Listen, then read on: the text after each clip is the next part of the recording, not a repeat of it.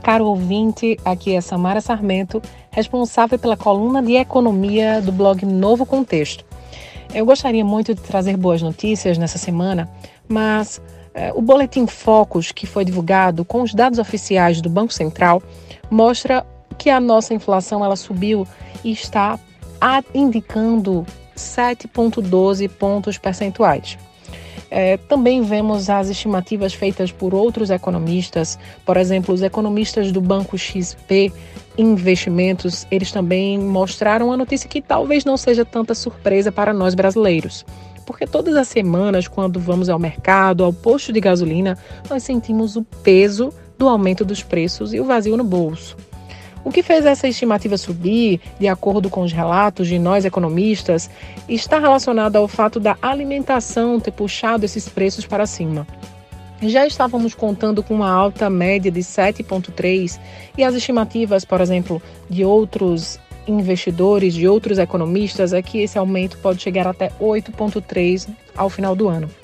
Economistas dizem que talvez isso esteja relacionado também ao efeito das geadas e das perspectivas climáticas um pouco piores, digamos assim, para o segundo semestre, afetando também as colheitas.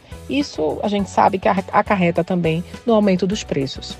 Gostaria muito de fechar essa notícia com algo muito bom, mas a gente também precisa pontuar que tem uma péssima notícia quando a ANEL já é, simula, já mostra indícios que está preparando um novo aumento para a tarifa banda ver, ou bandeira vermelha, como nós conhecemos.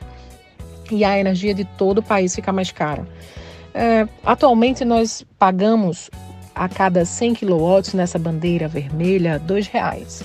E teremos um aumento de mais de cinco vezes que significa que vamos chegar a pagar até R$ 11,00 a cada 100 kWh consumidos em nossas residências e estabelecimentos comerciais.